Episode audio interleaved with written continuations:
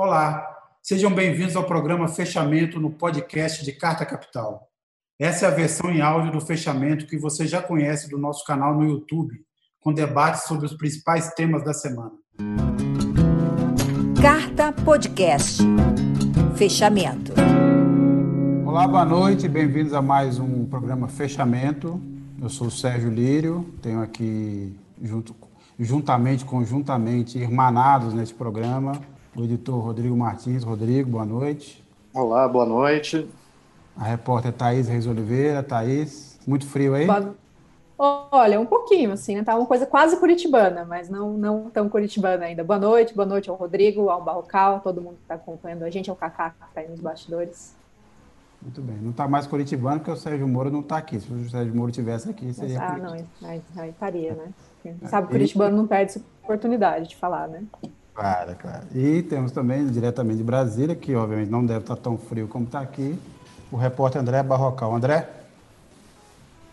Boa noite, Sérgio, Rodrigo, Thaís, todo mundo que nos assiste. É, de fato, aqui deu uma esfriada em relação ao inferno da semana passada, mas não está igual a São Paulo. Obviamente também entramos em mais uma semana animada, né? Tivemos esse caso aí. A gente tem muitos assuntos para tratar, Vamos falar da capa, da fome, vamos falar dessa embrólio aí, da, nessa verdade, essa nova disputa no Supremo por conta da, da decisão do Marco Aurélio de libertar o André do Rep, um traficante ligado ao PCC. Vamos falar do, do pacote Dória, a boiada que passou menor, tem eleição na Bolívia, temos aí as últimas da, do Russomano, né, sua declaração, a gente vai também discutir bastante aqui essa observação do, do Russomano sobre a, a, a, proteção, né, a imunização, vamos dizer assim, que os moradores de rua têm em relação ao Covid, as causas disso. A gente pode até discutir se isso é uma coisa válida a ser adotada de forma geral, né, a partir da proposta dele, mas eu acho que a gente, na verdade, precisa começar, é inevitável começar pela história do vice-líder do governo no Senado, o Chico Rodrigues, que, segundo a Polícia Federal, não só levava dinheiro na cueca, que já é um clássico brasileiro de outros tempos, mas, além disso, ele também inovou um pouco mais e levava dinheiro entre as nádegas. Isso, obviamente, é, ele gerou vários memes e vários trocadilhos infames. Então, antes da gente começar na, na discussão mais séria, eu queria passar com vocês uma rodada por, por vocês, começando pelo Rodrigo, é, vamos, o que, que, a gente pode contribuir, por exemplo, para esse, esse, esse hall, essa seleção de trocadilhos infames em relação a esse episódio do Chico Rodrigues? É, Rodrigo, o que, que você sugeriria? Não, eu, eu só achei curioso a intromissão do Barroso na discussão das nádegas. Muito bem. Thaís.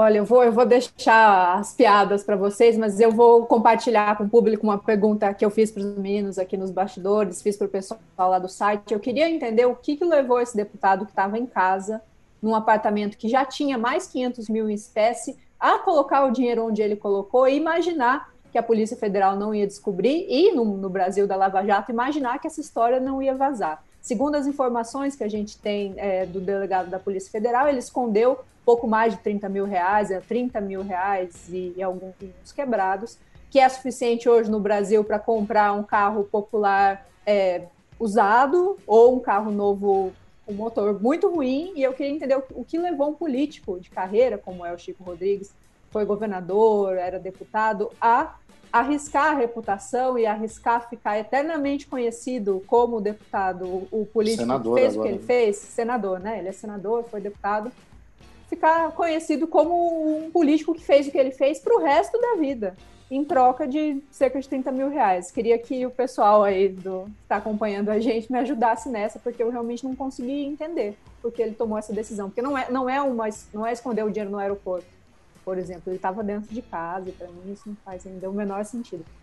Agora, 30 mil reais é realmente é, tanto a cueca quanto as outras partes são bem grandes, né? Porque 30 mil reais para ser incomodado não é pouco dinheiro.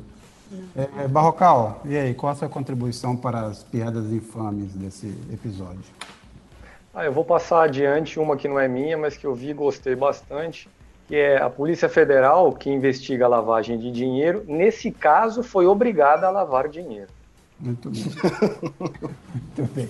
E eu acrescentaria isso, obviamente, que eu acho que o, o senador é um sujeito preocupado, está de olho, obviamente, notando os riscos todos hoje da economia brasileira, no, os investimentos estão caindo e, obviamente, resolveu se proteger e colocar o dinheiro na poupança. Então, essa é a minha contribuição ruim para essas piadas todas. Agora, vamos entrar numa parte séria dessa conversa, que é Antes, eu, de qualquer forma, queria que a gente assistisse o vídeo aí. O Bolsonaro, na semana passada, disse que acabou com a Lava Jato porque não existe mais corrupção no governo. Obviamente, ele dirá que o cara é um líder do, do Senado, não é exatamente o integrante do governo, mas, de qualquer forma, é uma coisa que chamusca, aparentemente deixou irritado aí, chamusca a imagem dele, aparentemente deixou irritado aí o pessoal do Planalto, e principalmente por causa de um vídeo aí que também também contribui para essa, essa, essa, vamos dizer assim, essa caterva de piadas ruins. Porque o Bolsonaro deu, obviamente, mais uma declaração. Aliás, o Bolsonaro tem uma fixação com, com relações e, e, e com sexo. A maioria das vezes que ele quer se referir às, às amizades dele, ele sempre descamba para alguma coisa de uma relação amorosa, afetiva. E ele também, no caso do Chico Rodrigues, é, falou disso. A gente vai assistir rapidamente o vídeo aí, quando ele fala da, vamos dizer assim, da profundidade da relação que ele tinha com o vice-líder do governo. De Roraima, estou recebendo aqui o Chico Rodrigues, que vocês todos conhecem. Chico, com a palavra. Eu quero aqui agradecer ao meu amigo Jair Bolsonaro, de 20 anos de Câmara dos Deputados, desde aqueles lindos tempos. De é quase uma união estável, Chico. É uma união estável.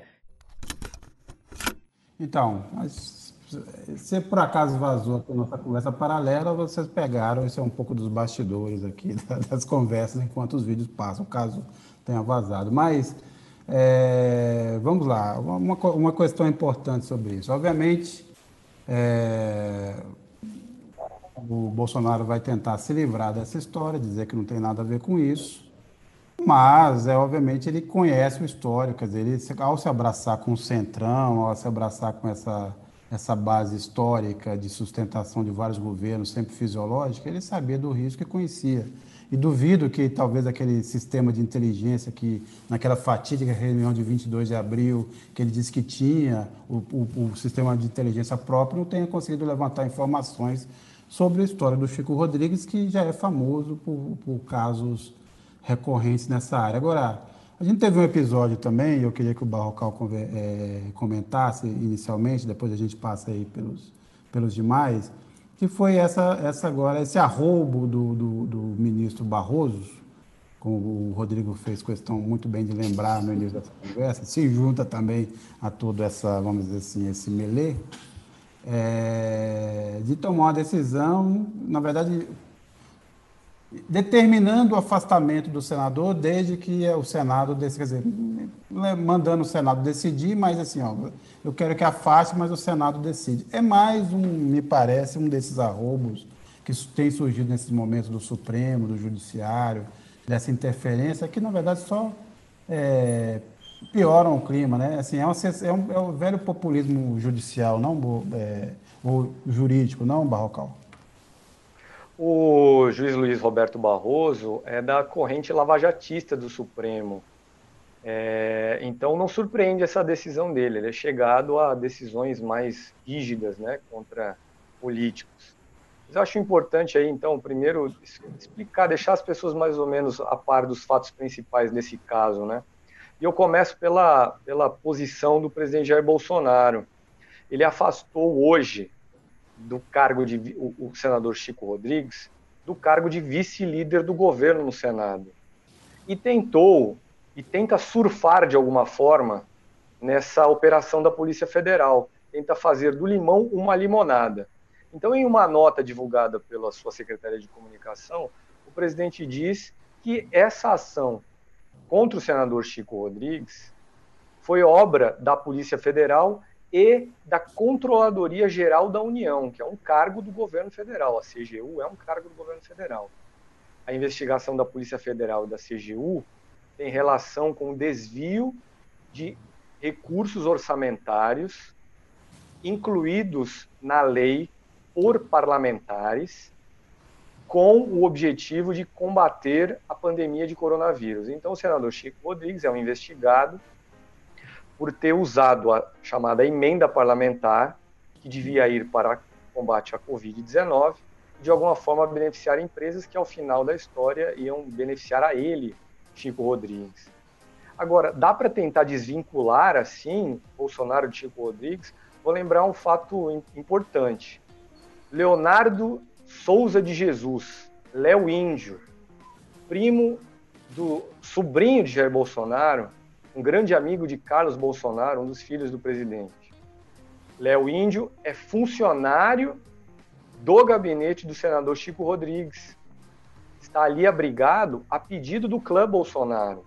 Léo Índio é uma espécie de espião da família Bolsonaro dentro do Congresso.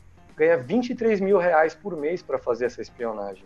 Eu posso dar um testemunho de que, como jornalista, já cansei de ver o, o, o, o Léo Índio no Senado, mesmo na Câmara dos Deputados, observando onde quer que haja aí uma espécie de confusão ou algum assunto mais importante, como ouvi, ouvi bastante na CPI das fake news. Acho interessante notar também que o senador Chico Rodrigues, no passado, fez academia de cadetes. Ele tem formação militar. Né? Então é mais um fato que o aproxima de Bolsonaro. Aliás, ele foi colega de turma do general aposentado Carlos Alberto dos Santos Cruz, que foi ministro do presidente Bolsonaro durante os, três, os seis primeiros meses de governo Bolsonaro. E aí vou contar também, vou detalhar um pouco o que nós vimos em relação ao afastamento determinado pelo Luiz Roberto Barroso do, do senador Chico Rodrigues de seu mandato, e também a história do, da descoberta do dinheiro na cueca dele. É, então, a Polícia Federal contou ao Supremo que na batida policial realizada ontem na casa do senador Chico Rodrigues, lá em Roraima, fez primeiro um vasculhamento no cofre existente no quarto do senador e ali encontrou 100 mil reais e 100 mil dólares. Em seguida, foi vasculhar o cofre existente no quarto do filho do senador, de nome Pedro. Nesse cofre não achou nada. Quando a, os, os, os, policiais e o senador Chico Rodrigues saíam do quarto do filho do senador, o senador pediu para ir ao banheiro. O delegado que comandava a operação disse: Ok, mas eu vou junto. E no caminho para o banheiro, diz o delegado ter notado a existência de um pacote retangular na cueca do tipo samba canção e de cor azul usada naquele momento pelo senador.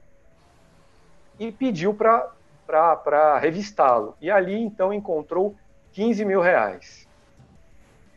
Em seguida, foram os dois perante um escrivão para registrar a descoberta dos 15 mil reais. E o delegado perguntou: senador, o senhor tem mais dinheiro aí? O senador, depois de duas vezes ser perguntado, respondeu com irritação: Tenho sim. E tirou mais 17 mil reais de dentro da cueca. Um total, então, de 32 mil reais. E a Polícia Federal, diante desse acontecimento, pediu para o Supremo: olha, ele precisa ser afastado, do, ele deveria ter sido preso em flagrante, algo que não aconteceu, mas agora eu peço a prisão preventiva dele e o seu afastamento do mandato. O juiz do Supremo que cuida desse caso, Luiz Roberto Barroso, não aceitou o pedido de prisão, mas aceitou sim afa mandar afastar o senador Chico Rodrigues do mandato por 90 dias. Não é, no entanto, um afastamento automático.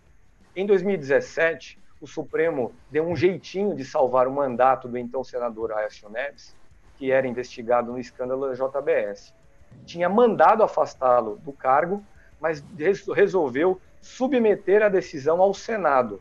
Foi uma decisão essa do Supremo apertada pelo placar de 6 a 5. E o Senado, na época, diante dessa ordem do Supremo, protegeu a Aécio e não afastou o Tucano do mandato de senador. Nós vamos ver agora se o Senado vai proteger Chico Rodrigues ou vai afastá-lo aí, como pediu o Supremo, por 90 dias. É. Lembrando que, na verdade, o Supremo, né, Barcó, também já tinha sido muito criticado é, apesar de ter tido apoio popular naquele momento, naquele momento poderia fazer tudo, quando decidiu pela, pela, pelo afastamento do senador do PT, é, Delcídio Rodrigues. Né? Aquilo já foi Decídio Amaral. Decídio Amaral. Era, era uma interferência já indevida, né? porque, na verdade, de qualquer forma, bem ou mal, Chico Rodrigues foi eleito e essas decisões podem ter que ser tomadas né? Pela, pelas regras brasileiras, pelas leis, pelo por quem, pelos pares do Congresso. Então, é o Congresso e o Senado, no caso, é que tem que se, se ver com a população a partir das, das, das suas decisões. Na verdade, isso tudo que o, que o, o, o Barroso faz é, é, muito desse populismo do qual ele se transformou num, numa espécie de heraldo, né? Ele é muito, é muito, vamos dizer assim, esperto para aproveitar esses momentos. O Alessandro Florencio pergunta aqui, Rodrigo, e depois a Thaís também pode comentar, vocês acham que esse episódio do senador afetará a popularidade do Bolsonaro? O que, você acha? Ah, eu acho que não, não tanto. O, eu acho que há um núcleo duro do bolsonarismo que é, ignora a realidade e acredita em qualquer coisa que o presidente diga é, e, e, esse para esse grupo não importa os fatos, não importa as conexões, não importa é, nada disso. Ele sempre vai acreditar que é uma mentira, que é uma distorção, que é e por aí vai. E esse núcleo duro ele consegue influenciar outro núcleo é, relativamente significativo da população que embarca nessa, né, é, nessas cascatas com, contadas pelo governo. Então, eu acredito que, que não deve ter um impacto significativo na, na, na popularidade do presidente, até porque, o, o, o embora ele seja vice-líder do governo, o caso, ele, esses recursos eram administrados pela Secretaria Estadual de Saúde de Roraima. Então, não é um caso exatamente é, ligado ao governo federal. Claro que há um abalo na imagem agora, essa semana, as piadas vão, vão se multiplicar, mas eu não acho que isso deva ter um, um fôlego maior, não. Olha, eu, eu, como Rodrigo, não acredito, né, não apostaria hoje num grande impacto na popularidade do Bolsonaro que pudesse ser medido daqui a algumas semanas, por exemplo.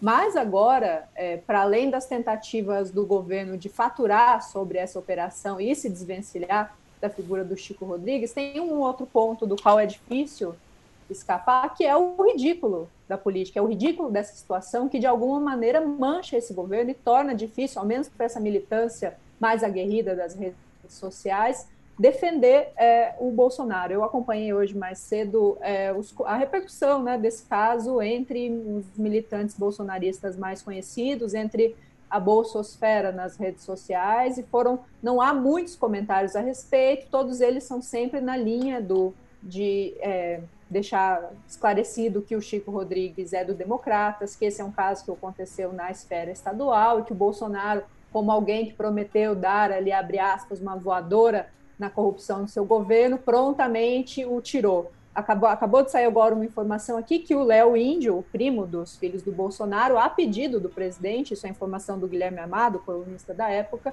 pediu demissão do gabinete do Chico Rodrigues. Então tem uma tentativa de se desvencilhar desse caso, mas o ridículo dessa situação é muito grave e eu acho que pelo menos fa falando é, talvez não afete a popularidade do governo, mas mexe com certeza com o moral dessa militância, né? Tem que ver o quanto essa onda vai durar.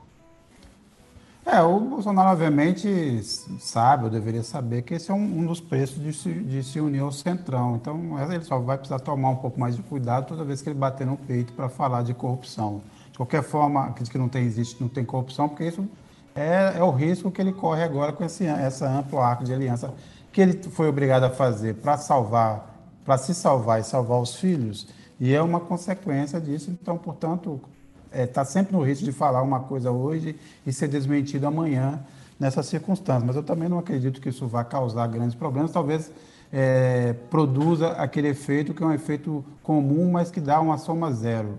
Quem já acha o Bolsonaro uma lástima, quem é contra o governo dele vai aproveitar e usar isso para dizer, está vendo, além de tudo, é, a corrupção continua, tal. Quem apoia vai buscar, buscar desculpas, vai explicações ele, o, como essas que já estão, e a Thaís mencionou muito bem aí, e já estão sendo distribuídas.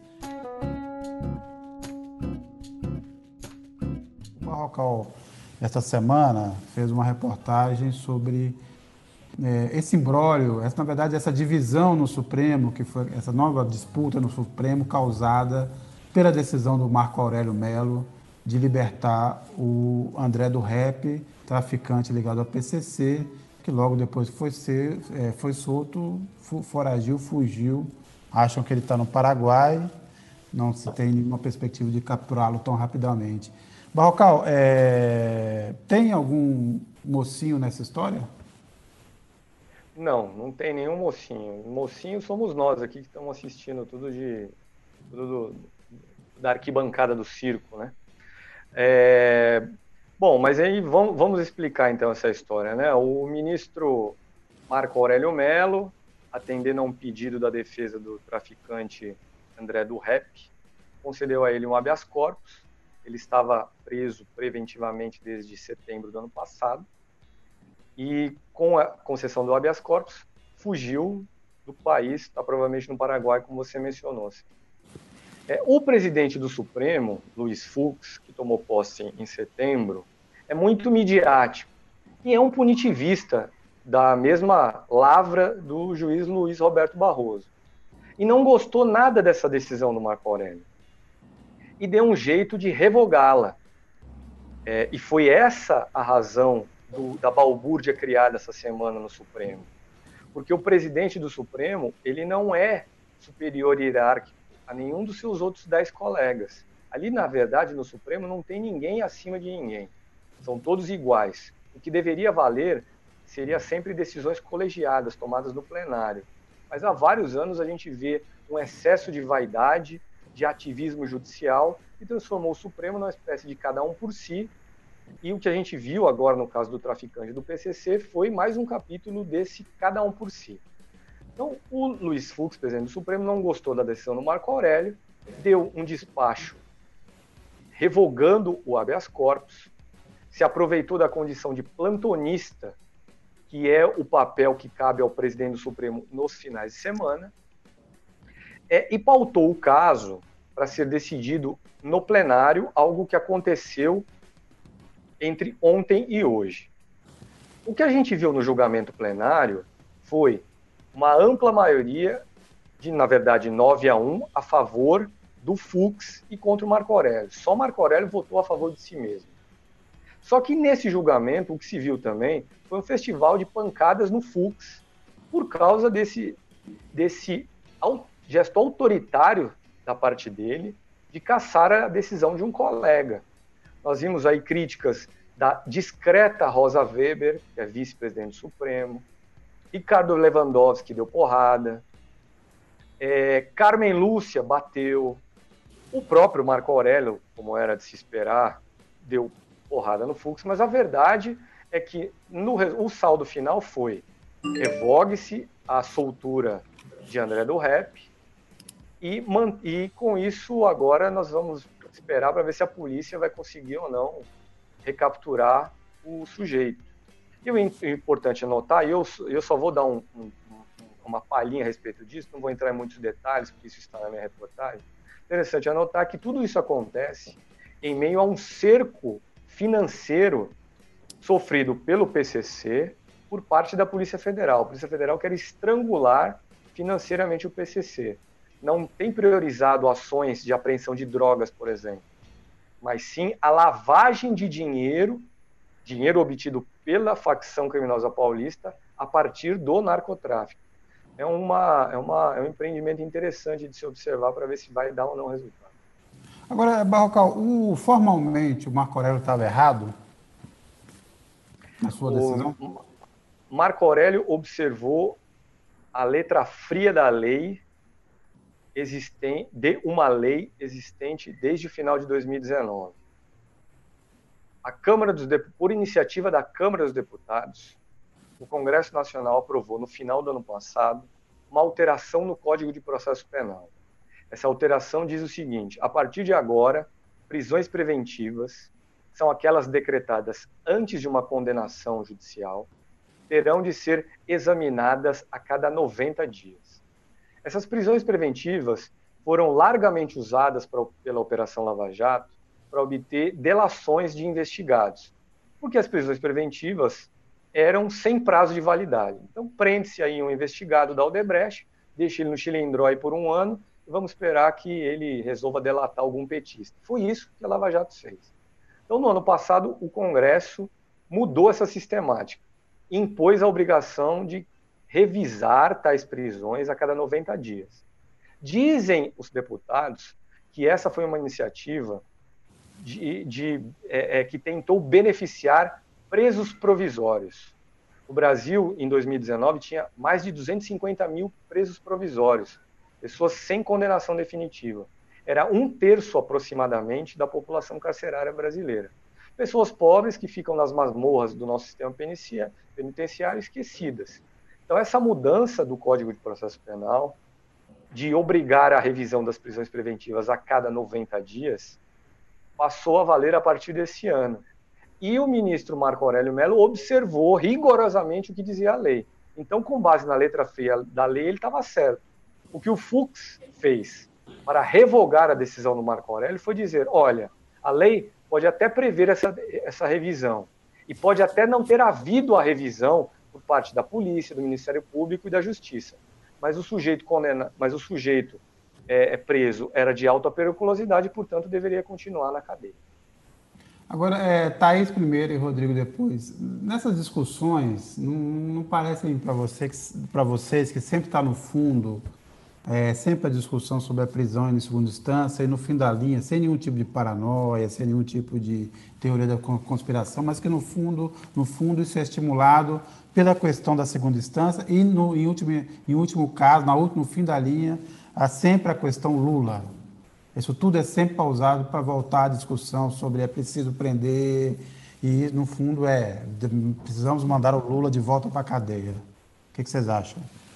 Olha, eu, eu acho que em vários casos semelhantes a esse, a questão da segunda instância e o retorno ou não do ex-presidente Lula à cadeia está bastante posto, mas no caso do André do Rap em específico, eu acho que tem mais a ver com é, esse, a, a soltura dele mobilizar um tema que é muito sensível e que mobiliza paixões na sociedade brasileira durante uma troca de guarda no Supremo Tribunal Federal. Eu acompanhei agora, mais recentemente, a votação, é, quando foi a, a, plenário, a decisão de, detá-lo, e me ficou muito clara ali, né, no embate retórico entre o Marco Aurélio e o Fux, é, a, a, guerra das vaidades que sempre marcou ali a interação entre o Supremo, né? Então pa, parece que partiu é, de pelo menos da parte do Fux, ele partiu de uma decisão de moralizar é, o Supremo e não é, prejudicar ainda mais a imagem da corte perante a opinião pública. Eu acho que nesse caso é, tem mais a ver com populismo penal e por esse ser um assunto crime organizado que, que, mobiliza muito a sociedade do que com o caso do ex-presidente Lula em si, porque existem jurisprudências para um lado ou para o outro. Né? Nesse caso em específico, como envolve PCC, como envolve é, a prisão de um traficante da cabeça da organização, né? O PCC funciona, muita gente acha que ela é uma organização piramidal, mas não é bem, bem assim, ela atua em células então, e o Fux agora recém-nomeado presidente, eu acho que tem mais a ver com uma tentativa de, para além da vaidade ali, de acalmar os ânimos e de não é, manchar ainda mais a imagem da corte, enfim, construir algum consenso com o governo federal e com parte da sociedade que já está em cima do Supremo faz bastante tempo. Então, nesse caso em específico, eu acho que a questão do, do ex-presidente Lula tá em, não está em primeiro plano. E você, Rodrigo? Bom, eu, eu realmente eu não me surpreenderia se, se no Congresso voltasse a se discutir a questão da, da, da, prisão em segunda instância, ou mesmo no plenário do STF a partir da, da posse do novo ministro indicado pelo presidente Jair Bolsonaro, o Cássio Nunes Marques. Né? É, realmente assim não se perde uma oportunidade de levantar esse tema que foi o grande tema que mobilizava as discussões da prisão do ex-presidente Lula. É, por outro lado, de fato, existe esse componente é, é populista, né? É, é, populista no sentido de que, de que é, admite que um, um, traficante tão perigoso, que realmente ocupava um papel de liderança no, no PCC, pudesse ser solto da forma como, como foi, é, e acabou mobilizando aí é, todo o repúdio de vários setores da, da, da sociedade. Mas é curioso que, é, assim, no fundo, o que, esse, é, o que essa alteração no Código de Processo Penal é, revelou foi um, um, uma das distorções do sistema judicial brasileiro. Né? Estima-se que cerca de 40% da população carcerária brasileira é de presos é, provisórios, ou seja, é, pessoas que estão encarceradas, mas que não tiveram condenação definitiva. Né? É, muitos deles sequer é, alguma condenação teve. Né? Estão em centros de detenção provisório, ainda na, nas delegacias de polícia e por aí vai. É, e isso é, ninguém dava muita atenção, por quê? Porque em sua grande maioria eram pobres, pretos, favelados, é, o, o, biotipo padrão que você joga na, na, na, na cadeia e esquece, e um dia um juiz vai, vai cumprir né, o papel de, de chancelar aquela prisão, chancelar aquela detenção. Né? Mas, assim, é inaceitável que se tenha também um percentual tão elevado de presos provisórios no Brasil, é, e essa lei talvez, é, e, e, essa confusão deveria, ao meu ver, é, levar a uma profunda reflexão do porquê temos esse número tão elevado de presos provisórios e o que pode ser feito para reduzir esse percentual no Brasil.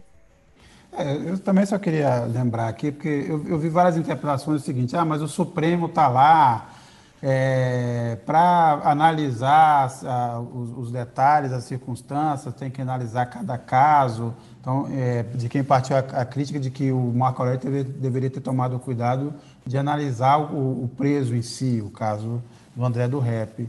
E não, né? Na verdade, o que o Supremo precisa analisar é as leis em vigor e a Constituição e como elas se coadunam. Se, não, se era o André do Rap, aconteceu. Né? Não, também não estou aqui defendendo, não estou passando a mão aqui na cabeça do Marco Aurélio, nem achando que soltar o traficante tenha sido a melhor decisão. Mas o fato é que ele partiu assim, ele analisou as regras, como o, o, o Barrocal ressaltou bem, as regras da, da lei aprovada, mudada no Congresso, à luz da Constituição e tomou uma decisão. Essa decisão tem que valer para todo mundo. Essa, aliás, o Estado de Direito é isso aí. Se está errado, se as pessoas acham que tem instância demais, que acham que quem tem advogado consegue protelar, são outras discussões que você tem na justiça. Mas o fato é o seguinte: as leis são essas o Estado de Direito se garante dessa forma. Ele também, um cara foi solto e fugiu. Não foi a primeira vez. Né? A gente tem um histórico de decisões heterodoxas e os, os campeões delas são o, o, Marco Aurélio Melo e Gilmar Mendes, que revoltam a sociedade de forma geral. Eu entendo a, a, as, as, críticas, porque já soltaram Abdel Maci, já soltaram o juiz Lalau, vários que foram soltos fugiram, então tem um histórico, mas em geral estão baseados aí nas, nas nos, na, ou nas omissões ou nas regras vigentes no Brasil. Aí é uma questão de o Congresso discutir mudanças legais para fazer um sistema melhor. Tem, tem instância demais, não tem?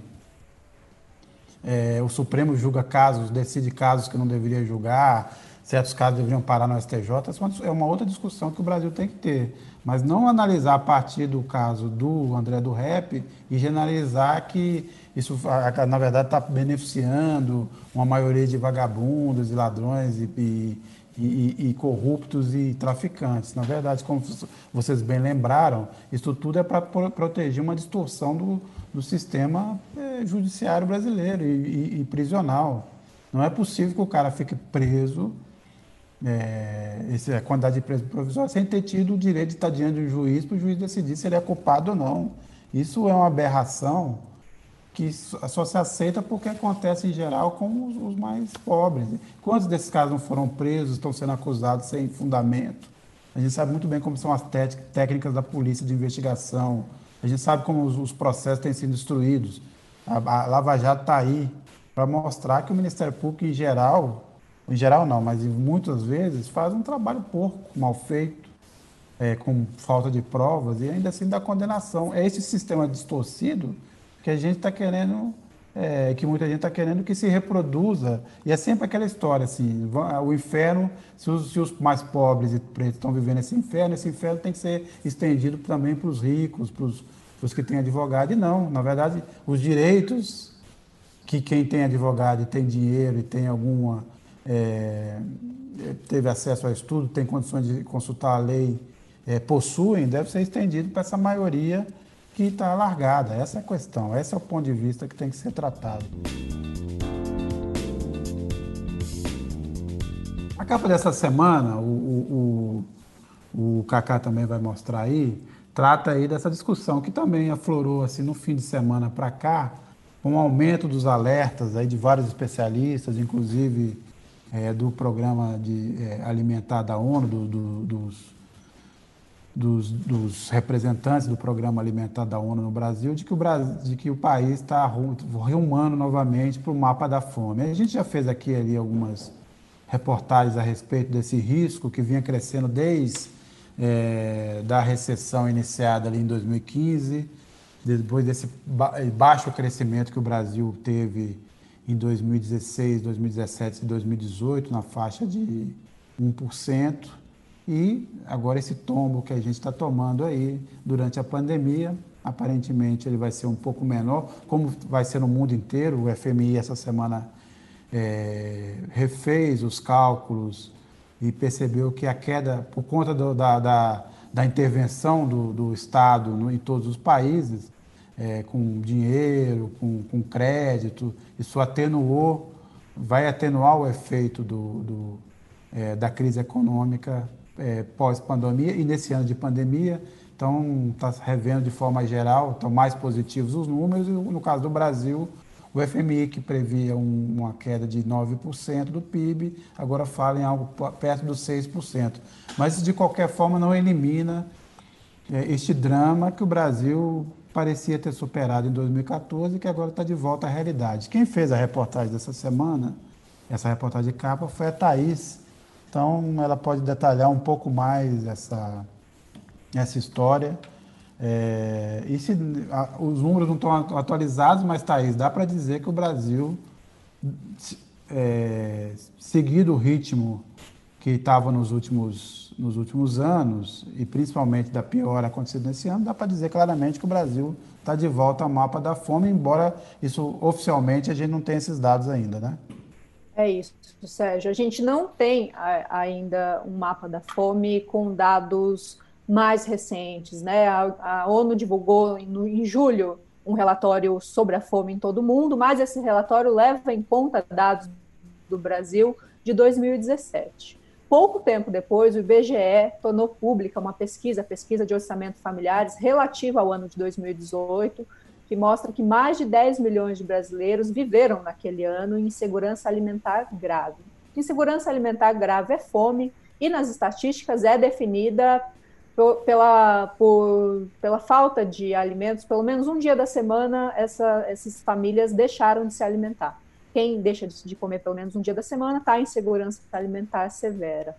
E quando você compara esse número com o percentual da população brasileira, mostra que o Brasil esteve muito perto, muitíssimo perto de chegar aos 5% da população passando fome, que é o limiar para voltar ao mapa da fome. O Brasil saiu do mapa da fome em 2014 e já desde 2015, com o corte nas políticas sociais, com a crise econômica que se desenhou a partir dali, as entidades de segurança alimentar vêm alertando para o risco de que o Brasil voltasse ao mapa da fome.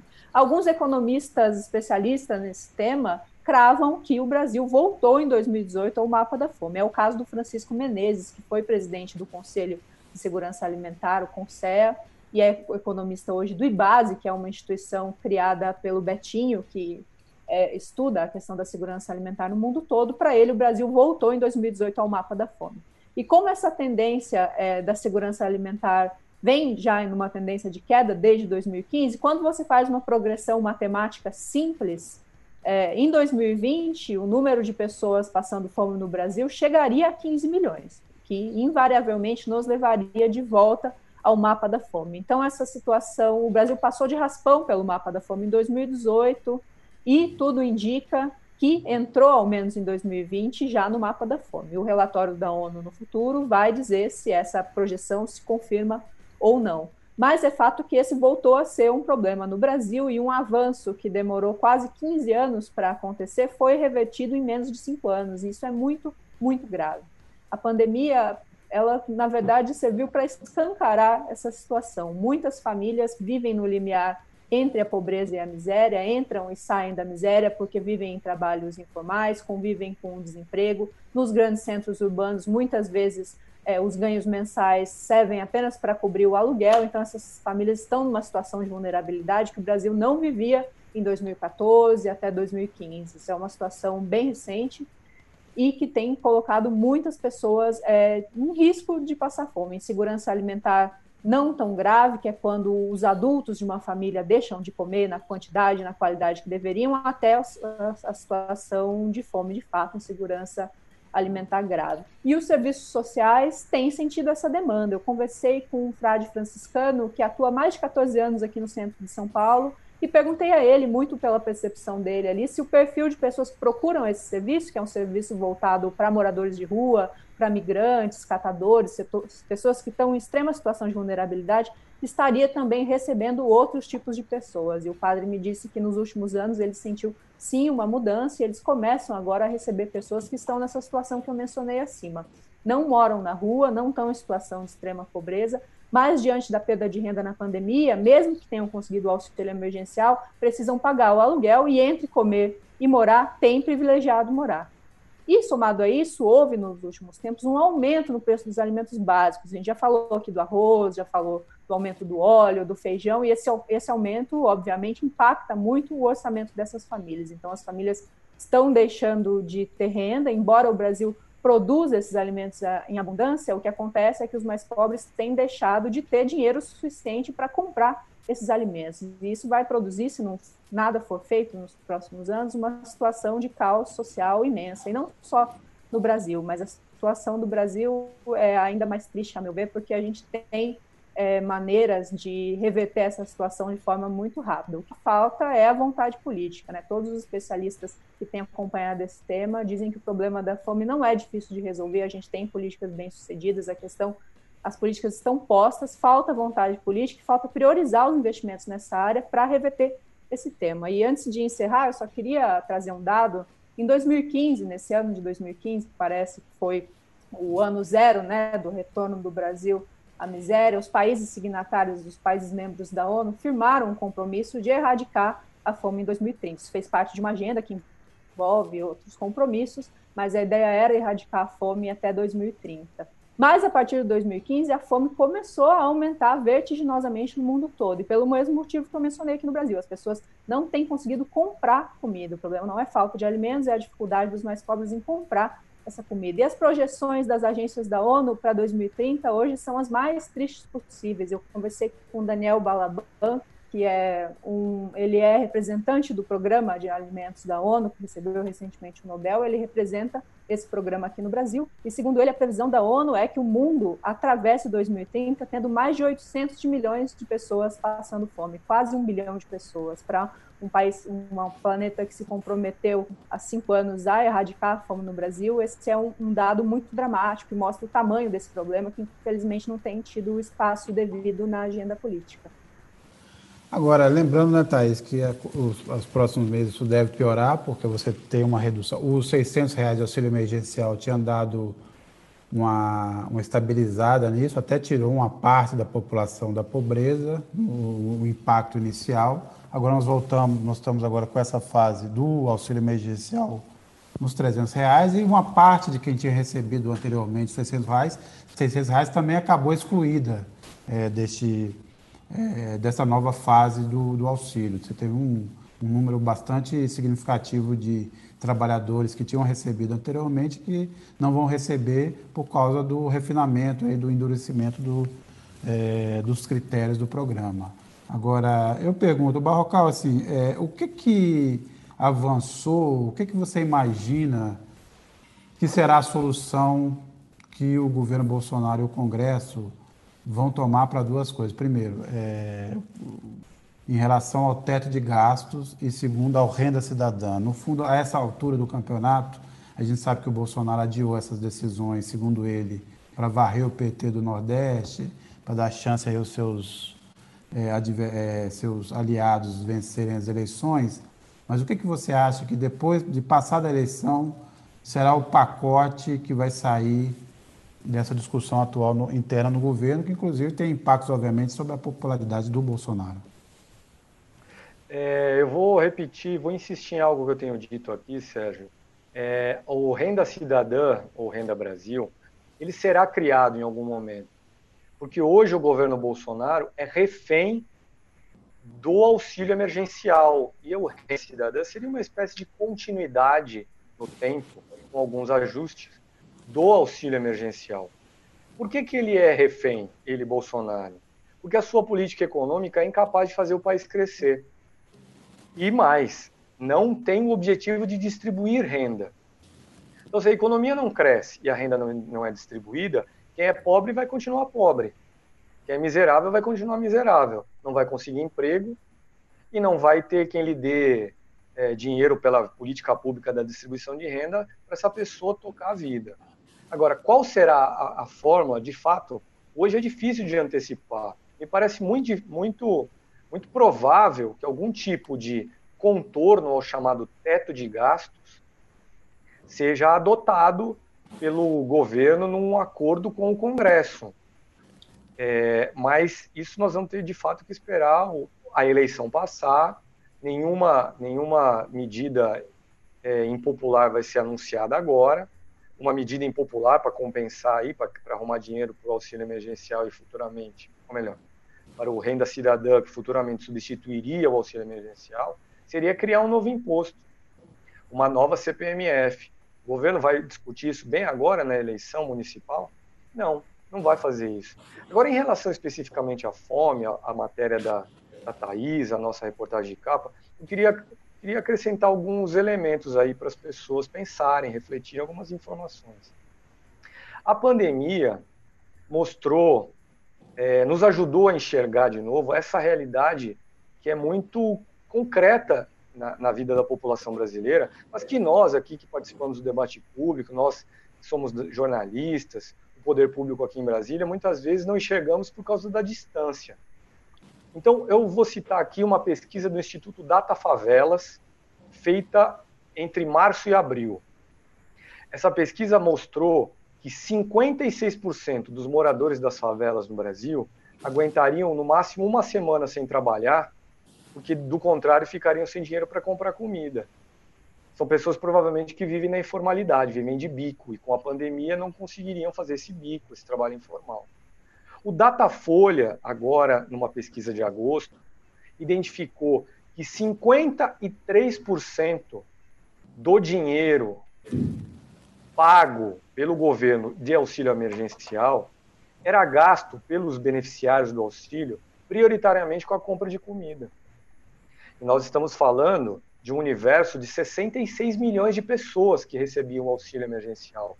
Portanto, 53%, metade, vamos arredondar para uns 30 milhões, o auxílio era fundamental para poder sobreviver, para comprar comida. No Nordeste, essa dependência era de 65%.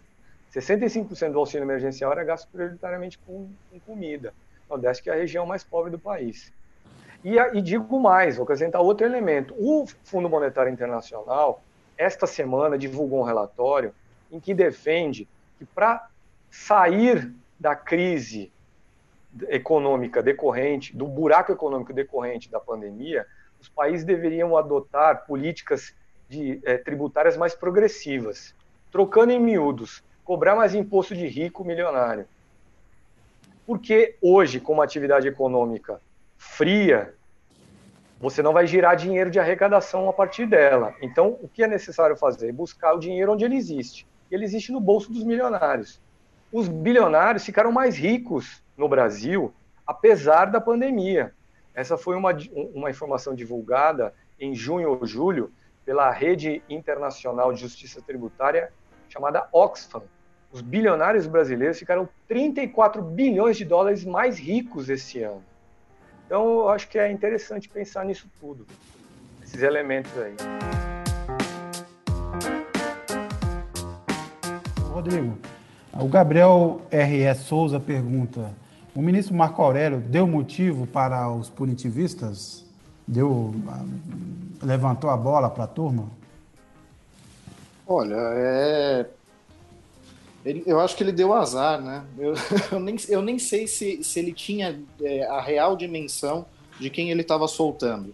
Né? Porque o processo, quando, quando chega, ele não é, é identificado. Ah, esse aqui é o, André do Rap, que é chefão do PCC. Ou...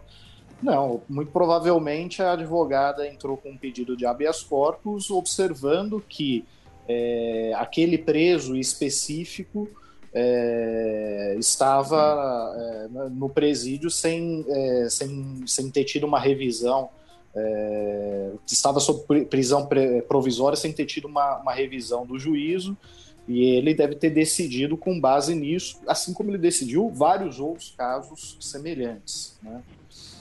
É, e é claro que, assim, é, por conta disso, isso acaba levantando, sim, a bola do, do, dos punitivistas. Mas eu, eu enfatizo muito esse ponto, assim, é, a, acho que a grande questão é, é, essa alteração no Código de Processo Penal, ela, ela expôs é, essa chaga do, do sistema judicial brasileiro, que é um percentual de cerca de 40% da população carcerária está presa sem condenação. É, é, 40% da população carcerária está presa sem condenação definitiva ou sequer uma condenação em primeira instância. Isso é inadmissível, isso é inaceitável, isso nós só toleramos no Brasil porque atinge, sobretudo, a população mais pobre, é, a população periférica, né? É, em sua grande maioria, esses presos provisórios são por furto e tráfico de drogas, não são por crimes contra a vida, não são por. É, né, assim, são, são delitos é, é, de menor potencial ofensivo. E, e, e, a gente precisa discutir o porquê que isso ocorre. Né? É, também precisamos discutir o porquê que os juízes é, da primeira, da segunda instância não estão revisando esses processos a cada 90 dias. Eles não têm condições, é isso? Tipo, não dá para revisar todos os casos? É preciso reforçar o, o, o, o, o judiciário para dar conta desses, de, de, dessas revisões? Né? Eu acho que, é, acho que a discussão ela tem que extrapolar a, a questão do indivíduo André do Rap, que é sim um criminoso perigosíssimo, é, apontado como é, uma das lideranças do PCC, que já a essa altura já deve estar no Paraguai ou na Bolívia, já deve estar foragido do país. Mas, assim, temos que extrapolar a discussão é, deste indivíduo e voltar à discussão para. Pô, e, e esses 40% da população carcerária? O que, que a gente vai fazer com eles? Vai, vai deixar do jeito que está? Vai ignorar? Né? Vai deixar como preso provisório por anos até um juiz se dignar a julgá-lo? É, eu acho que é, esse é o ponto que, que não está sendo devidamente é, discutido, debatido, e que é, ao meu ver, o ponto central dessa, dessa discussão. Agora, eu continuo com você, Rodrigo. É, você acompanhou essa semana o desfecho da, do pacote tribo fiscal do, do, do Dória, né? O Dória queria também passar uma boiada à sua moda é, penou bastante, acabou conseguindo, mas exatamente não foi exatamente, não foi assim do jeito que ele imaginava, né? É, de qualquer forma também não foi pouco, mas não foi do tamanho que ele imaginava. O que exatamente estava é, dificultando essa aprovação e por que, que ele conseguiu mobilizar isso essa semana depois de várias tentativas? Qual foi o, a jogada?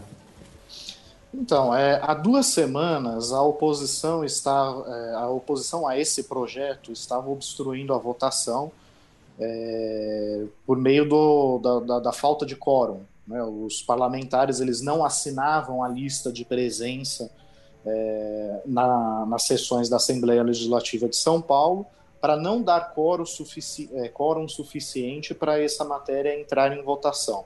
Né? Então, por duas semanas, esse tema foi sendo pautado dia após dia pelo presidente da Câmara, que é um aliado é, do, do governador João Dória, né? É, e, e, e, havia essa resistência. O curioso é que essa resistência ela não se dá somente da, da, da tradicional oposição ao PSDB em São Paulo, que são dos partidos de esquerda. Né? Então, PT, PSOL, PCdoB, é, tradicionalmente fazem oposição ao, ao, ao, governo, aos governos tucanos em São Paulo, mas são minoritários e raramente conseguem, é, de forma efetiva, é, fazer um, um, uma obstrução, uma, uma, jogada dessa, dessa magnitude. Né? É, esse, essa, essa, turma ela ganhou reforço de uma turma inesperada. Né? Os, os neoliberais do Novo, do Patriotas, e até uma, uma parcela significativa, até mais da metade da bancada do PSL em São Paulo.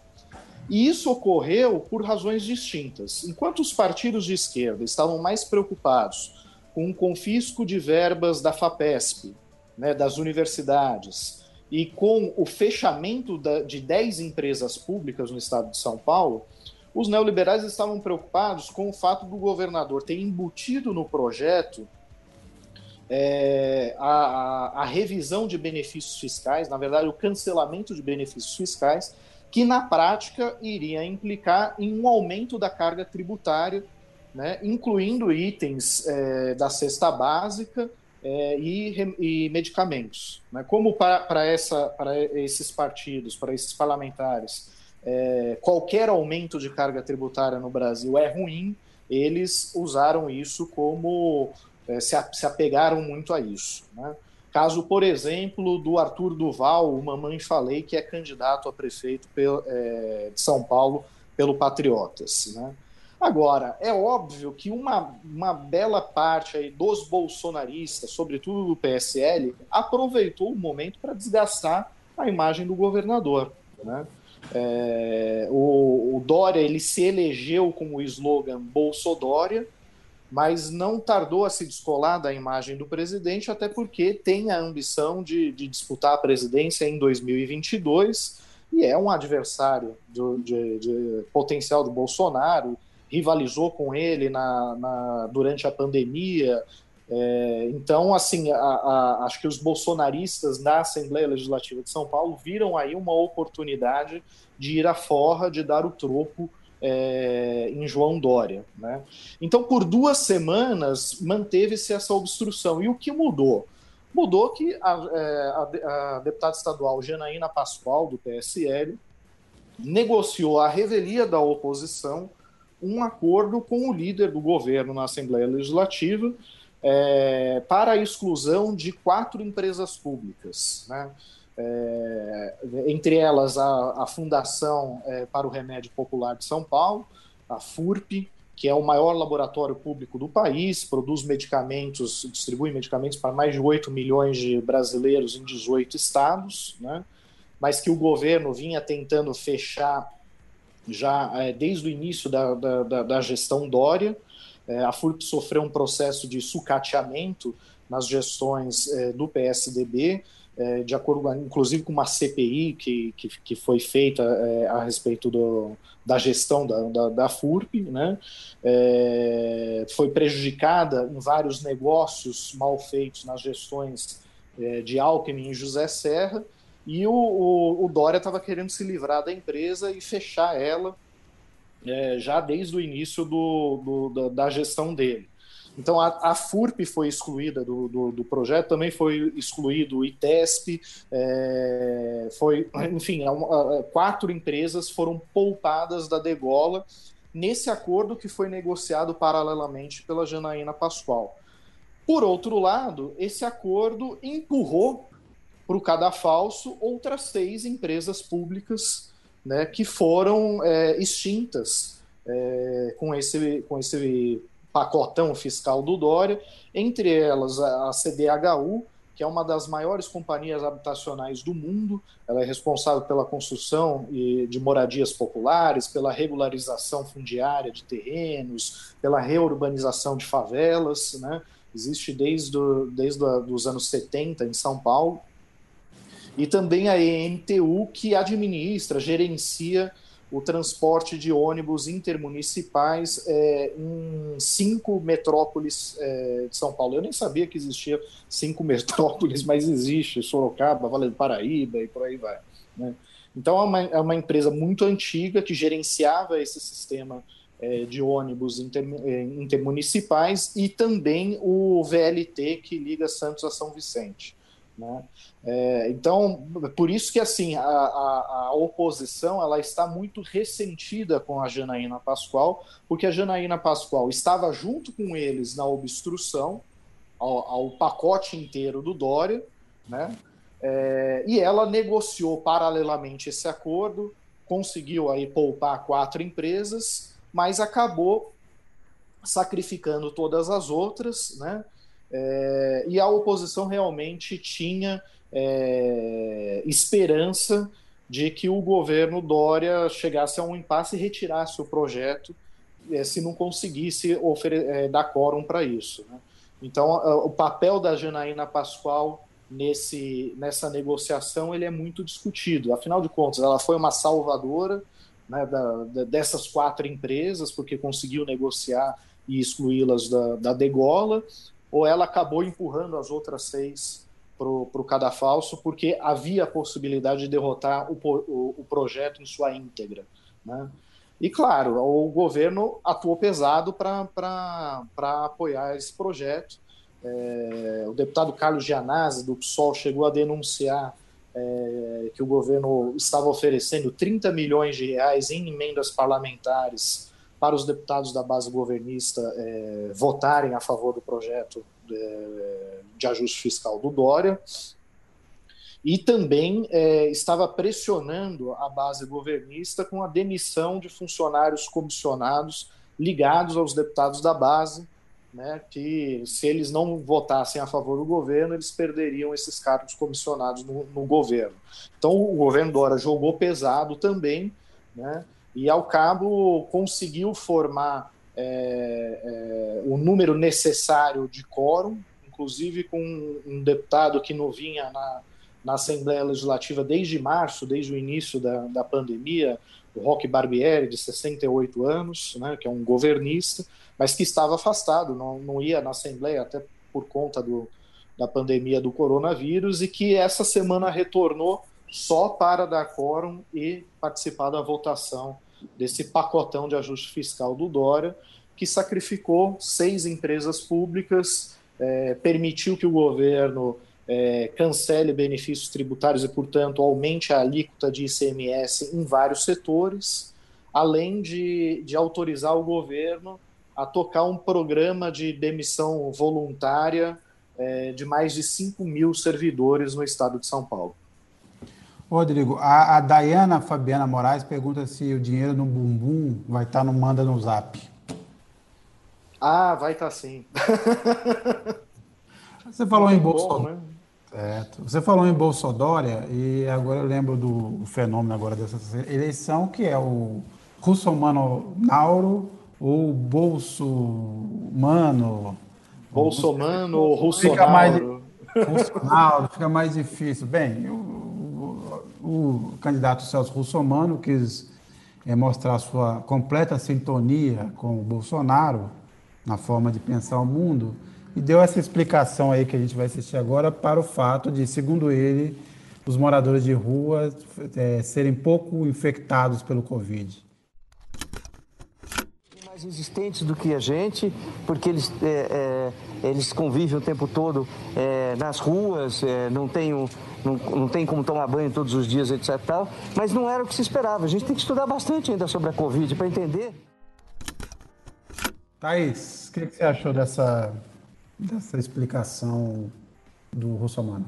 Olha, Sérgio, eu acho, eu só lamento, na verdade. É, é muito triste que uma cidade, a gente falou aqui da, do retorno da fome, de como esse assunto é tão urgente, mas ele anda um pouco fora da, da, da discussão do debate público, da agenda política. E é lamentável que um candidato da cidade que mais concentra moradores de rua no país, cujo o, o, o aumento tem ocorrido a galope nos últimos anos, tornou um problema endêmico, não, não tem apresentado uma solução decente para isso e procure fazer piadas a respeito. Assim, eu só tenho a lamentar que esse assunto não esteja presente no debate, num debate qualificado entre os candidatos, exceto pela campanha do Boulos, de outros candidatos da esquerda, a questão do, dos moradores de rua e do empobrecimento da população mais vulnerável aqui de São Paulo tem estado muito longe dos debates. E eu acho, pessoalmente, que o russomano é, ele está surfando uma onda não tão promissora, porque eu, esse alinhamento automático com o Bolsonaro, numa cidade como São Paulo, e numa eleição que ainda não está fazendo a cabeça das pessoas e que dá ao atual prefeito muito mais tempo na TV, então, portanto, tende à continuidade, esse alinhamento automático com o Bolsonaro e diante dos escândalos do governo que aparecem semana sim, semana não, tende a prejudicar o russomano aqui em São Paulo. A pesquisa mais recente do que é do Ideia Big Data, foi divulgada recentemente, mostra que a diferença entre ele e o Bruno Covas tem caído, então eu acho que nos, nas próximas semanas, se ele não surgir com um discurso mais moderado, talvez ele seja mais uma vez cavalo paraguaio nessa eleição. O Elton Carlos pergunta: baseado em que conhecimento científico o Russomano fez essa declaração? Eu diria que é o mesmo conhecimento, sim, baseado na mesma ciência, por exemplo, da cloroquina, da terra plana e por aí. É essa mesma ciência. Ou da injeção de desinfetante do Trump, né? É, ou daquela do tratamento do ozônio, para falar, por exemplo. também podemos fazer uma ligação aqui. Teria, por acaso, dada a quantidade de dinheiro que o Chico Rodrigues tenha feito aquele tratamento de ozônio proposto lá no, em Santa Catarina para cuidar da Covid, porque 32 mil reais realmente até agora me impressiona a quantidade de dinheiro. Por maior que fosse essa can, samba canção azul, é muito dinheiro para guardar é, nessa. Ah, mas deve ter sido em Lobo Guará, né? Tá certo. Ah, pode ser notas, mas é verdade, é verdade. É, mas, Thais, você observou bem, é, é, a gente, o Rodrigo semana passada fez uma reportagem a, a, e a, era o título era uma pergunta se o, se o Russomano seria dessa vez um alazão, se ele não, ele não repetiria, na verdade afastaria a, esse fantasma que o persegue nas últimas eleições. Ele começa bem, termina mal. Mas nessa altura eu tenho dúvidas por dois fatos que você citou. Todas as pesquisas posteriores ao momento em que o Bolsonaro explicitou um, um apoio ao, ao, ao Russomano, e aparentemente há uma indicação agora de que o Bolsonaro é, quer manter um certo afastamento dessa discussão em São Paulo e do próprio Russomano é, ele caiu nas pesquisas. E toda vez que ele abre a boca, ele fala alguma coisa absurda. Ele falou essa história dos moradores de rua e no dia seguinte ele fez uma elogio à ditadura, né? Que aqueles, realmente aquele momento foi importante e tal. São coisas que vão minando um certo eleitorado de São Paulo e está acontecendo. Ele estava com uma margem razoável de vantagem sobre o Bruno Covas e eu não me surpreenderei se ainda precisamos ver se algum candidato é, vai conseguir é, superá-lo e repetir a repetir a, a, a, polarização de outras eleições entre é, um partido de esquerda que seja o PT e o, o, PSDB. Eu acho que talvez não tenha esse tempo, dadas as circunstâncias também muito esquisitas dessa eleição. Mas eu não me surpreenderia, por exemplo, que o Bruno Covas terminasse o primeiro turno em primeiro lugar e que o russomano, o russomano desse uma boa desidratada. Né? A dificuldade aí do campo progressista, vamos dizer assim, é que é essa, essa canibalização. O Boulos hoje está na faixa dos 10%, ele se descolou um pouco do Márcio França, mas o, o, e, o, e o Tato deu uma, aparentemente, segundo essa última pesquisa aí, a ver se as outras pesquisas vão confirmar, teria dado uma, uma, uma, uma, uma subida, saído daquele 1% que ele estava patinando para cerca de 4%. Isso precisa ver. Lembrando também que o é, Lindbergh Farias causou um certo alvoroço no partido porque propôs, Lindbergh Farias, que é, é candidato a vereador no Rio de Janeiro, ele propôs que o Tato que está nessa faixa muito baixa aí de, de intenção de voto, abrisse mão, o PT abrisse mão da candidatura em São Paulo para apoiar o Boulos. Em troca, o, o PSOL abriria mão da sua candidatura, da sua candidata Renata Souza, no Rio de Janeiro, que também está aí na faixa de 1%, em nome da Benedita da Silva, que neste momento disputa com a Marta Rocha a possibilidade de ultrapassar o Crivella e ir para o segundo turno. Também teve uma nova pesquisa sobre isso, também a, ver pelas outras as, outras, as pesquisas anteriores estavam confirmando essa tendência, mas ela chegou num ponto agora de é, empate, quer dizer, é, essa última pesquisa feita pelo Big Data para o TV Record confirma ainda mais um empate técnico, um triplo empate técnico entre o Crivella, que ainda aparece em segundo lugar, a Marta Rocha, que aparece em terceiro, então seria 15, 12 é, para a Marta Rocha e 10 para a Benedita. No limite aí da margem de erro, estariam todos da margem de erro Sérgio. de 4 pontos. Ah. Não, só queria complementar que saiu agora uma pesquisa do IBOP do Rio. Hum, um, o levantamento foi feito hoje, entre dia 13 e hoje, dia 15. Tem Eduardo Paes com 30%, Crivella com 12%, Mata Rocha com 8% e a Benedita com 7%. Mas é, o cenário está é, tá embolado ainda ali entre os repete, três. Né? Mostra ainda é. que realmente. E, tem, e assim, o, o, a, a, péssima avaliação, o índice de rejeição do Crivella torna muito arriscado. É, quer dizer, aumenta o risco para ele ficar fora do segundo turno. E, portanto, ele, por isso ele tem se, se, se, ligado a dois públicos, que é a base evangélica, onde ele tem uma rejeição alta, mas é menor do que a média da, da população, e o Bolsonaro, que ainda não se sabe se vai render no Rio de Janeiro algum voto para ele. Mas esse cenário todo, voltando ao Russomano, essa, essa é a questão do Russomano.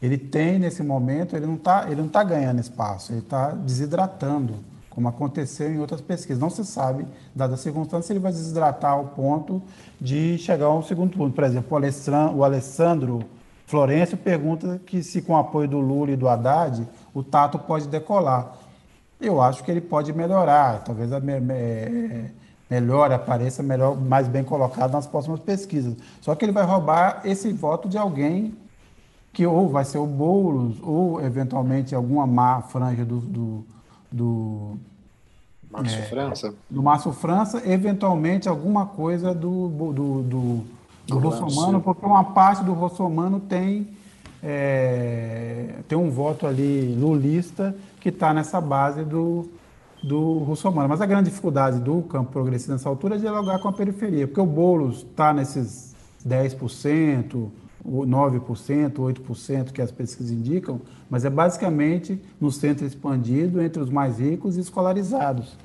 Ele continua tendo uma dificuldade, com a dificuldade das candidaturas do PSOL, de forma geral, nas capitais, de conseguir é, penetrar na, na, população mais pobre, na massa de forma geral. Ele ainda é um candidato uma parte da intelectualidade é, brasileira, ou pelo menos dessas capitais. É essa dificuldade que ele vai ter que enfrentar e tentar superar nos próximos, é, é nas próximas semanas. Né? Já estamos caminhando aí para a reta final da campanha. Na verdade, agora tem um mês, esse mês agora é decisivo até o primeiro turno e né, as circunstâncias são muito desfavoráveis para quem sai muito atrás. Ela favorece a quem tem, quem tem recall, quem já participou das outras eleições e tem memória, e para quem está no poder, para quem detém a máquina. Essa, essa pandemia criou um, um estado meio congelado da situação. Então, esse, essas são as dificuldades é, para lidar com a situação e para pensar em alguma possibilidade de uma virada em São Paulo que você leve de novo a uma polarização PSB e, se não PT, alguém desse campo é, à esquerda. Então, é, precisamos é, acompanhar um pouco mais aí pela semana. O, o pessoal manda um recado aqui, só lembrando como é que está a pesquisa aqui, o Ibope também, que acabou de sair em São Paulo, Russomano 25, Covas 22, Boulos 10, França 7 e Gilmar Tato 4. Né? Esperava-se que ia ter uma melhora do Gilmar Tato, porque o PT ainda tem um eleitorado, o Lula tem um eleitorado. Foi um avanço, vamos dizer assim, surpreendente. Ele tem tempo de TV, né? se for pensar, foi uma, uma boa escalada que ele teve. Ele saiu de 1% para 4%, tornou-se um pouco mais conhecido, ligou seu nome ao Lula. Só precisa ver se tem tempo, se tem condições de, de mudar esse cenário. Mas provavelmente é, este grupo, Covas, França, Tato, é, aí vai ter uma, uma migração de votos mas talvez não seja suficiente para levar um deles ao segundo turno. Mas a ver. A maioria torce para que o Russomano continue falando bastante, cometendo gafes, sempre que foi um, um, né, Rodrigo? Você que acompanhou essas eleições anteriormente, é um clássico do, do Russomano, né? Ele sempre morre pela é. boca também, né? Pois é, pois é. Ele, ele costuma dar, dar declarações. É, é, é, tem muita inconsistência, né? Ele é um, é, é um candidato sem projeto, né? É, ele só sabe falar basicamente sobre direito do consumidor e se empepina muito falando de qualquer outro tema da, da cidade de São Paulo. Mas eu, eu acho que esse apoio do, do, do Bolsonaro talvez, talvez, é, garanta a Russomano uma vaga no segundo turno. Mas no segundo turno, aí o, o, é justamente o apoio de Bolsonaro que pode ser decisivo para a derrota de, de Russomano.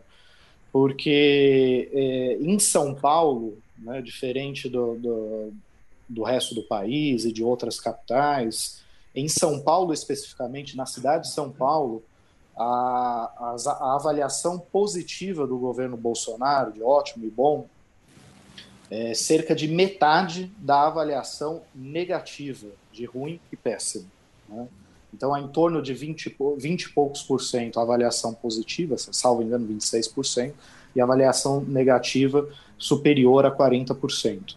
É, então, se ele pode eventualmente chegar ao primeiro turno ao segundo, desculpa, chegar ao segundo turno com o apoio de Bolsonaro, é, é, justamente o apoio de Bolsonaro que pode ser decisivo para a sua, a sua derrota no segundo turno.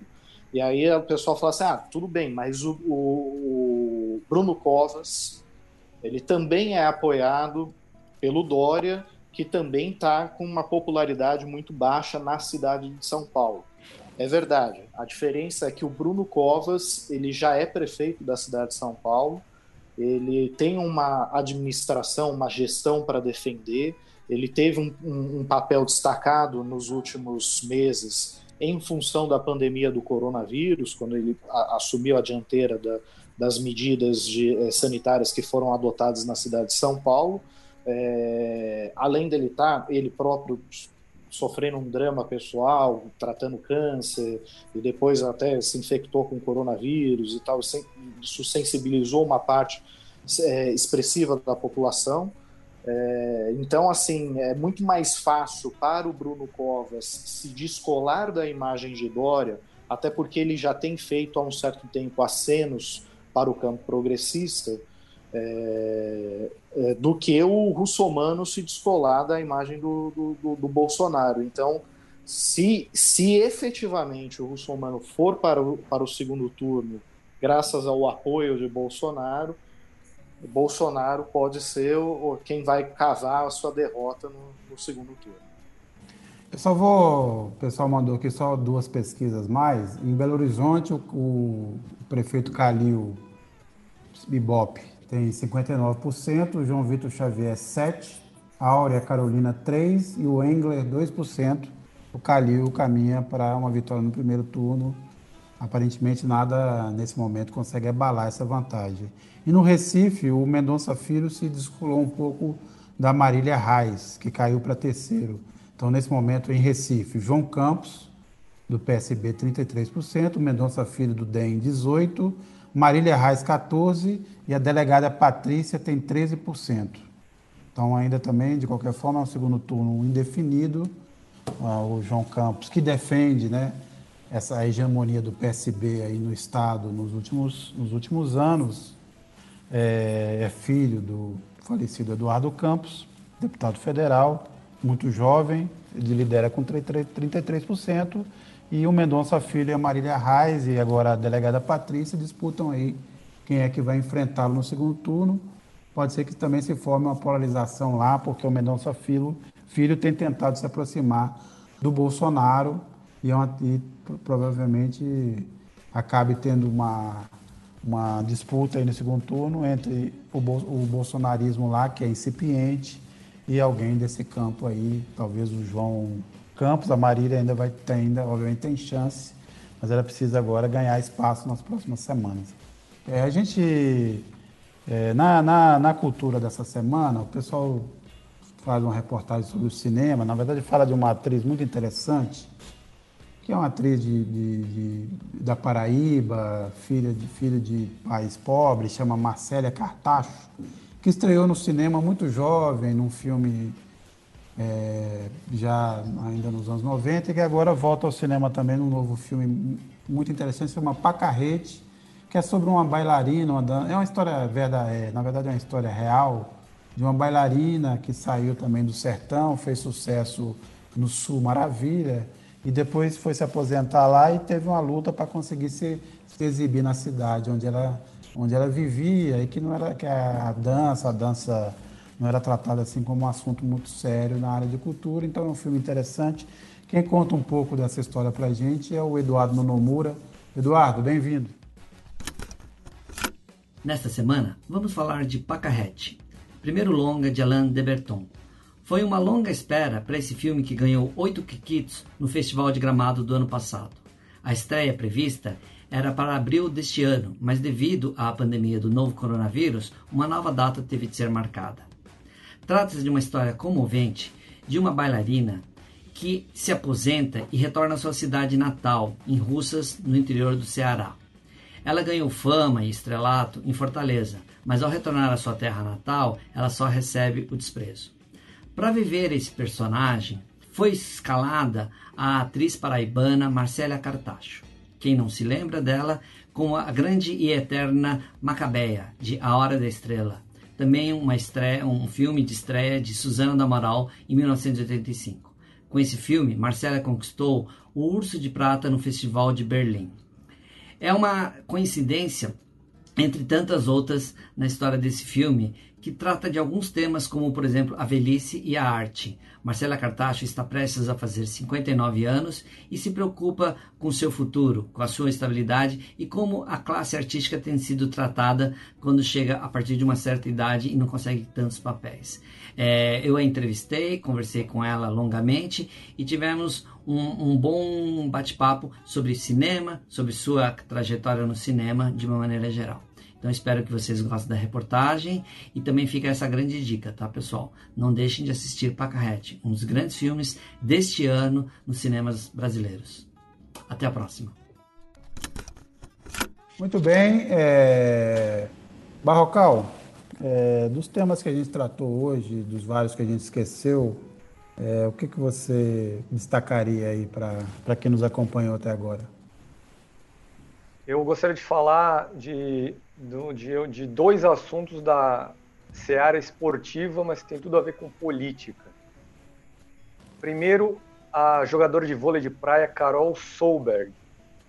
Ela foi é, numa, numa disputa por medalha de bronze em setembro, durante uma das etapas do circuito brasileiro de vôlei de praia, ela pegou o microfone da, da emissora Sport TV e disse: Fora Bolsonaro. Essa atitude dela custou a ela uma acusação no Superior Tribunal de Justiça Desportiva, uma acusação baseada no regulamento da competição. O, essa conduta dela é, seria contrária ao, à imagem da competição, aos interesses dos patrocinadores, de uma forma prejudicaria aí, então, quem está por trás da competição. E ela foi julgada esta semana no STJD e foi punida por três votos a dois com uma advertência. É que ficou bom para ela, porque a pena máxima poderia ser uma suspensão de sua participação em outras competições aí organizadas pela Confederação Brasileira de Vôlei. É, mas ainda assim foi uma punição. Agora, essa decisão do STJD aconteceu na terça-feira, dia 13, dia em que, à noite, a TV Brasil, uma emissora, um canal público de televisão, transmitiu o jogo do Brasil contra o Peru pelas eliminatórias da Copa de 2022. A TV pública transmitiu porque a Globo, que tradicionalmente transmite essas partidas, não quis pagar 14 milhões de reais para a Federação Peruana de Futebol, que era a detentora dos direitos da partida. A partida foi realizada em Lima, no Peru. O governo Bolsonaro pediu para a CBF, a Confederação Brasileira de Futebol, intermediar uma negociação com a CBF peruana para que a TV Brasil tivesse o direito de transmitir, então, e cobrir esse buraco deixado pela Globo. E a negociação deu certo. A TV Brasil, de fato, transmitiu a partida. E durante essa transmissão, o narrador, de nome André Marques, mandou um grande abraço ao presidente Bolsonaro, além de ter lido uma nota da Secretaria de Comunicação Social da Presidência da República. Quer dizer, foi feito uso de uma emissora pública de TV para promover a figura pessoal do presidente da República e agora fica a pergunta: nós vamos ver alguma autoridade tomar alguma providência contra isso? Do mesmo jeito que aconteceu contra a jogadora de vôlei Carol Solberg? Essa é a dúvida aí que eu deixo para as pessoas pensarem durante esse ano. Muito bem. Thaís?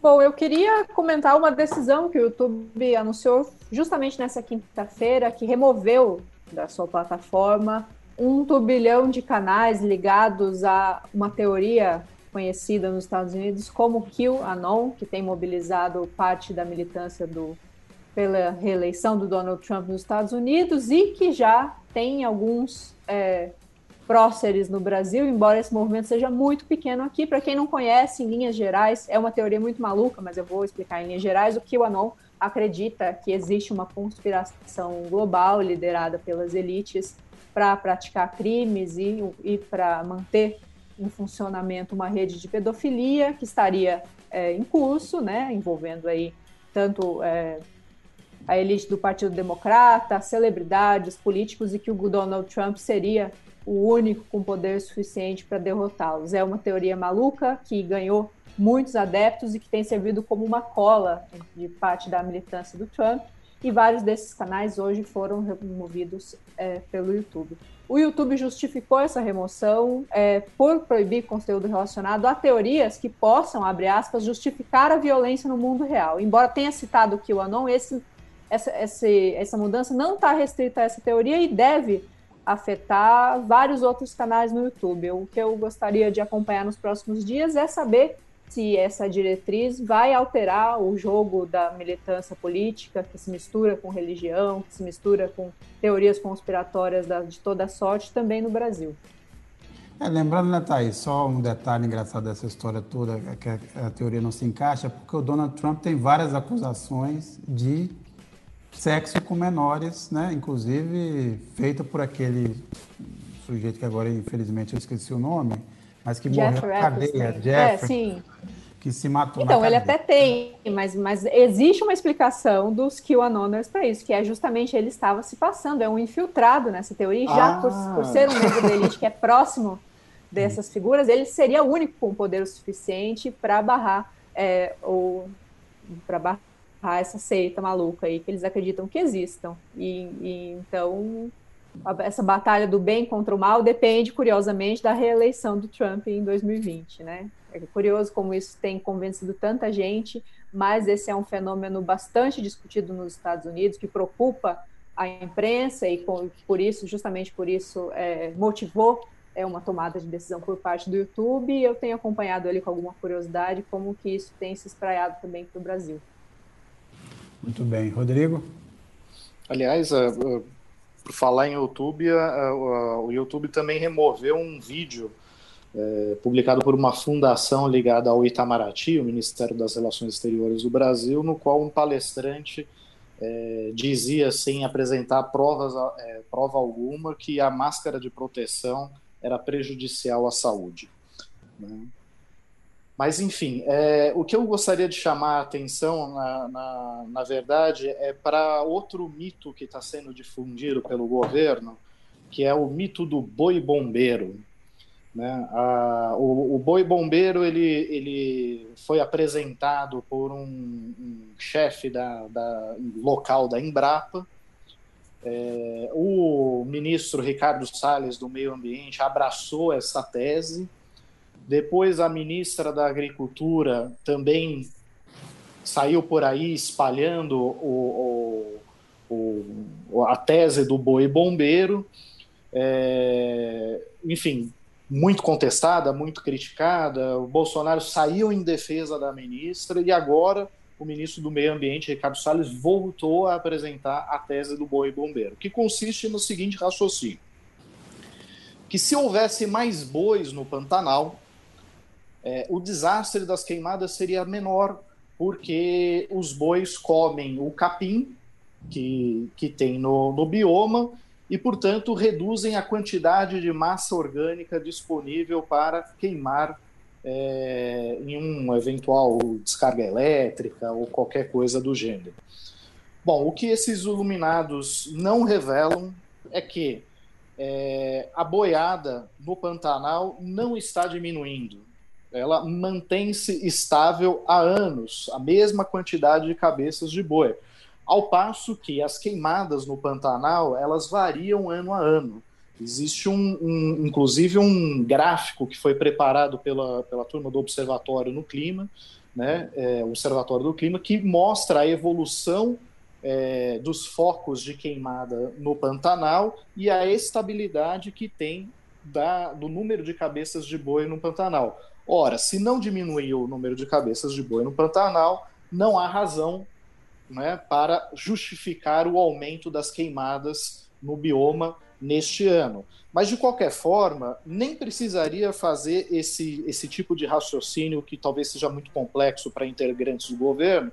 É, bastaria eles confiarem nas perícias que foram feitas pelo governo do Mato Grosso e numa investigação conduzida pela é, Polícia Federal no Mato Grosso do Sul, que apontou que os, a origem dos incêndios foi por ação humana e, sobretudo, a atuação de pecuaristas que atearam fogo na mata para ampliar a área de pastagem. Então, a tese do boi bondeiro não se sustenta de pé, mas o governo insiste em difundir essa cascata aí para todo mundo. Eu só fiquei na dúvida, Rodrigo, se era uma referência literal ao animal ou se era a respeito dos conhecidos apoiadores do, do... mais ligado. Formou uma milícia bombeiro para talvez uma, voluntários brigadistas é isso, né? é isso, é isso. bem o meu destaque aqui é para a eleição da Bolívia acontece no domingo né As, há, há pesquisas é, diferentes mas algumas delas dão uma possibilidade do candidato do Evo Morales e do partido Movimento ao Socialismo o ex-ministro da Economia Luiz Arce de vencer no primeiro turno para vencer no primeiro turno na Bolívia o candidato precisa ter alcançar ou alcança 50% dos votos ou tem 40% dos votos e tenha um 10 pontos percentuais a mais do que o segundo colocado. Algumas pesquisas mostram esse cenário. Por conta desse risco, entre aspas, para quem derrubou o Evo Morales em novembro, você teve uma sucessão de desistências de candidaturas. Começou primeiro pela autoproclamada presidente Janine Anhes, envolveu outros entregantes, o Quiroga, ex-presidente, teve mais uma desistência. O único que não desistiu, todos desistiram em nome do Carlos Mesa. Carlos Mesa é o segundo colocado. Foi presidente da Bolívia por um período muito curto, no auge lá da Batalha do Gás, quando né, você teve a revolta com a tentativa de privatização é, total do gás na Bolívia, com a entrega, inclusive, para aquela empresa que acabou, faliu, envolvida em vários problemas, que era a Enron. É, esta revolta de 2005 levaria à eleição do Evo Morales e, e permitiria aí 15 anos de, do MAS no poder, que entregou, em média, 5% de crescimento ao ano é, na Bolívia, e essa memória ainda está na cabeça do povo. Se vai ter segundo turno não, ainda a gente vai ver nos próximos dias, mas há essa tentativa e há, inclusive, também um, temor de que você tenha algum tipo de fraude ou algum tipo de repressão. O, a, o governo foi tomando várias regras, assim, já em alguns lugares fez bloqueio, você vai ter é, toque de recolher, um medo de algum tipo de manipulação para levar essa eleição para o segundo turno. Mas esse é o jogo em aberto. É a Bolívia agora tentando pacificar esse ano depois de, um, de uma eleição muito esquisita e, na verdade, de um golpe assinado por todo mundo. Porque, no, fundo, no fim das contas, com todos os levantamentos independentes que foram feitos, não se comprovou que na Bolívia houve fraude naquela eleição. E mesmo se tivesse acontecido uma fraude, não havia justificativa para derrubar o Evo Morales antes dele terminar o mandato. Então aconteceu o seguinte: em nome de uma fraude que não foi comprovada, um, uma união dos policiais, como, na verdade começou com uma revolta policial, que depois foi encampada pelos militares. É, o Evo Morales foi deposto, ele agora foi impedido de, ser, de, de concorrer ao Senado, mas a justiça não teve coragem de decretar sua prisão e também não teve a coragem de decretar o MAS um partido ilegal e, portanto, que não pudesse concorrer. Então, é a Bolívia tentando, a partir do próximo domingo, se reencontrar com, com a, a civilidade mínima né, nas relações para superar esse momento esquisito. Lembrando também que o bilionário Elon, Elon Musk é, declarou recentemente que, em nome das reservas de lítio da Bolívia, que ele financiaria qualquer tipo de golpe no país. Lembrando que a Bolívia tem a maior reserva de lítio do mundo e o lítio é hoje um componente muito importante para vários produtos tecnológicos, desde a produção de celular a, por exemplo, ao uso em é, material espacial, né? É, é, é e, o, e, o, Musk, por exemplo, é, lançou é, não faz muito tempo o primeiro é, voo espacial privado com a sua SpaceX. E ele pretende ampliar esse uso, essa entrada do, no, no, do mundo privado, do dinheiro privado, na exploração espacial, inclusive na exploração turística. Então, este também faz, compõe um pouco esse fundo, uma eleição que é também pode dar, vai indicar o rumo que é, a América do Sul, o Cone Sul, vai tomar é, de novo, vai ter uma, uma volta ao tempo dos governos é, progressistas. Vamos lembrar que na Argentina já teve eleição, ganhou o Beto Fernandes. O Arce é, lidera essa eleição na Bolívia. No ano que vem nós teremos eleição no Chile e na sequência eleição também na Colômbia. Isso tudo vai mudar, vai refazer esse tabuleiro é, na região e aí vamos também lembrar de um outro fato. Em novembro, agora no dia 3 de novembro, você tem a eleição americana, norte-americana. É, os, os democratas, obviamente, estão escaldados com a eleição de 2016, tentam conter euforia.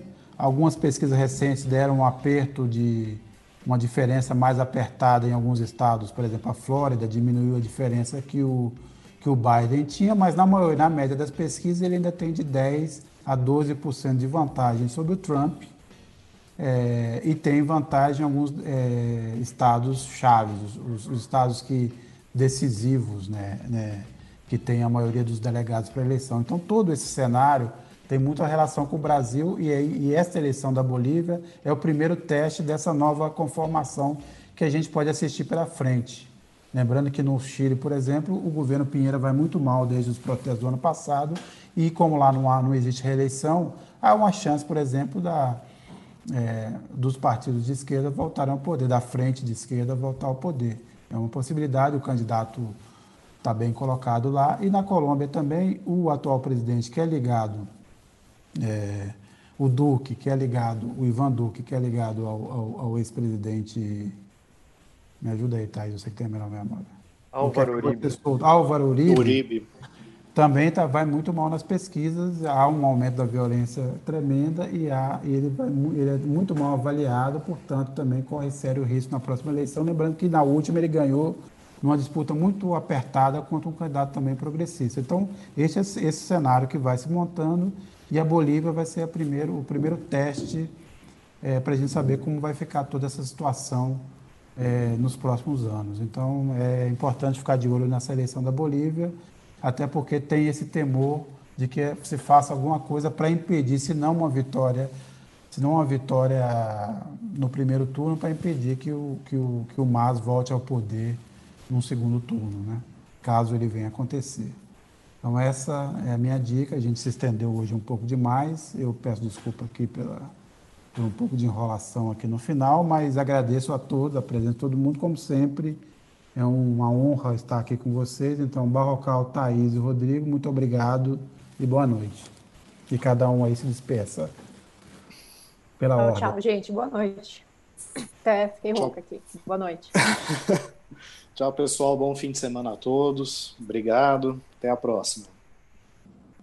Tchau, boa noite, Sérgio, Rodrigo, Thaís, todo mundo que nos viu. E eu lembro que amanhã, às quatro da tarde, aqui no canal da Carta no YouTube, eu entrevisto o sociólogo Gabriel Feltran, autor de um dos livros que eu tenho aqui atrás. Ele é um sociólogo da Universidade Federal de São Carlos, no interior de São Paulo, que estudou o PCC e escreveu um livro publicado em 2018 intitulado Irmãos, uma história do PCC. E essa é uma entrevista que partirá do caso aí André do Rap, caso que mostrou mais uma vez a balbúrdia do Supremo. Então, pessoal, é isso aí. Até a próxima e vamos lá. Em frente. Carta Podcast. Fechamento.